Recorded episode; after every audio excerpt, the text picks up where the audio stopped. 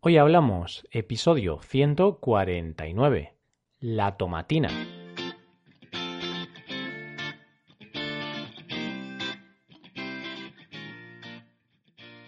Bienvenidos a Hoy Hablamos, el podcast para aprender español cada día.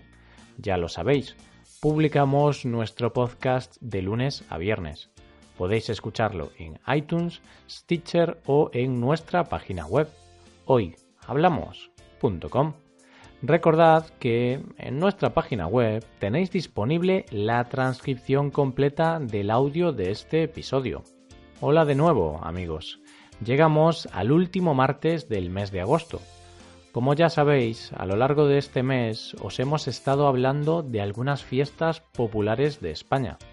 En el día de hoy os vamos a hablar de una de las fiestas más internacionales que tenemos. Hoy hablamos de la tomatina.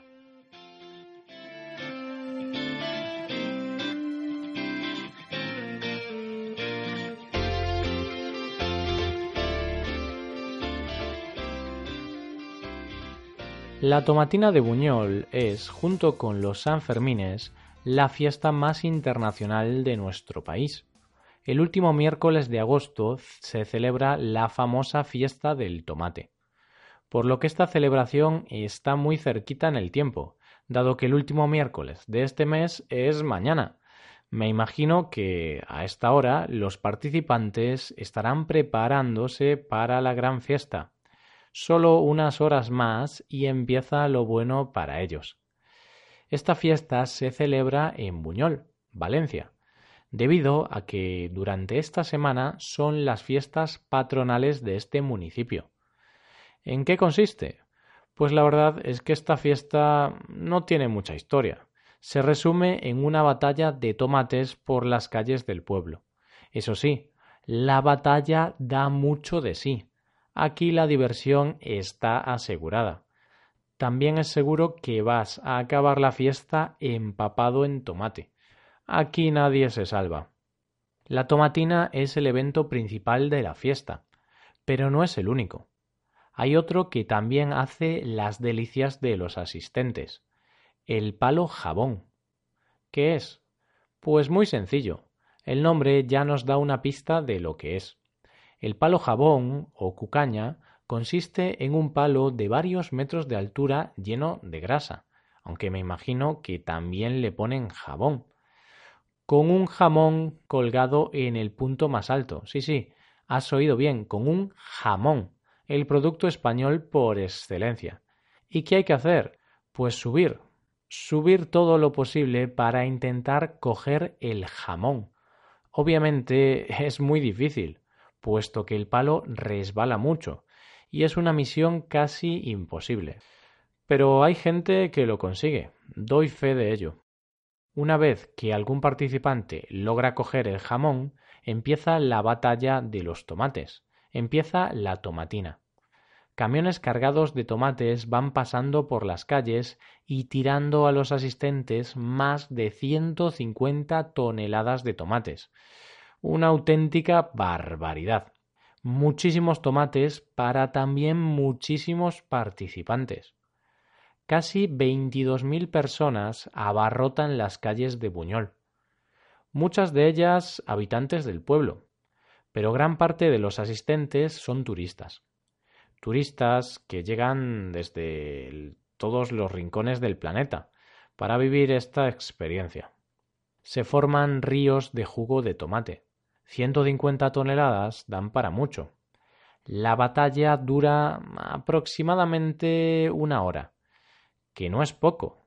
Y es que me imagino que tiene que ser difícil hasta caminar creo que sería más factible ir nadando que caminando.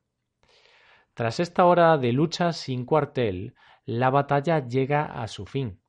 Es el turno de los limpiadores, quienes, manguera en mano, limpiarán las calles del pueblo. Bueno, y a más de un asistente que ose ponerse debajo de la manguera. Hay que decir que incluso los tomates ayudan a las labores de limpieza, dado que sus ácidos limpian casi todas las superficies.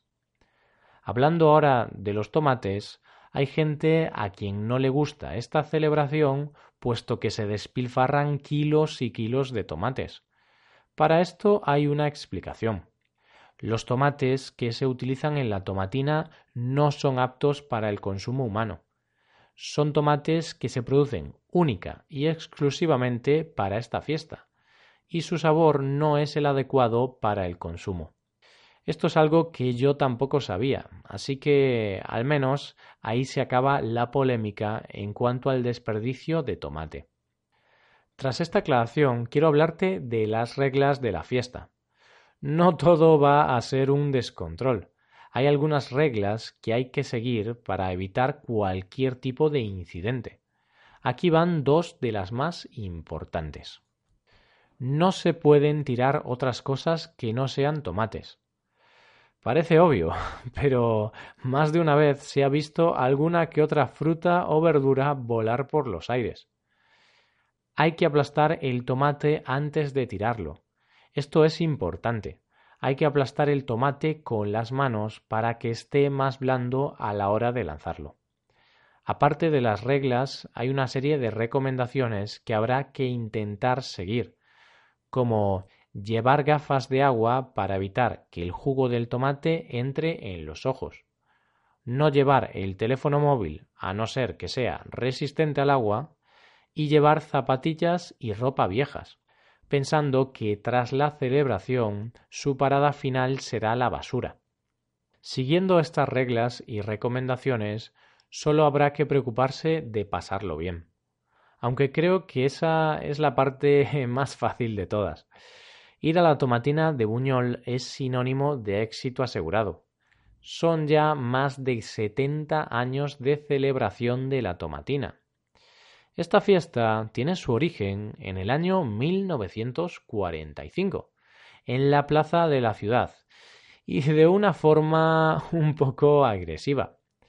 Todo empezó por una pelea entre varios jóvenes de la localidad. Se estaba celebrando una fiesta de gigantes y cabezudos, unas figuras de carnaval con cabezas enormes, cuando unos jóvenes empezaron una pelea. ¿Y qué se les ocurrió? Pues nada más y nada menos que coger las frutas y las verduras que tenían a su alcance. Vamos, que las robaron de una tienda que había cerca. La pelea acabó cuando llegó la policía y forzó a los jóvenes a pagar por los daños causados. Al año siguiente, a la misma hora y en el mismo lugar, se volvieron a citar, pero esta vez con tomates propios, con tomates que habían traído de sus casas. Sin embargo, la policía tampoco permitió esta batalla y tuvieron que volver a sus casas. Todo cambió en los siguientes años, dado que los vecinos insistieron en la celebración de la batalla y finalmente lograron lo que querían. Lograron tener su batalla de tomates. Desde entonces, la tomatina se ha ido convirtiendo poco a poco en un gran reclamo turístico para el lugar, y en una de las fiestas más conocidas del mundo. De esta forma vamos llegando al final del episodio de hoy.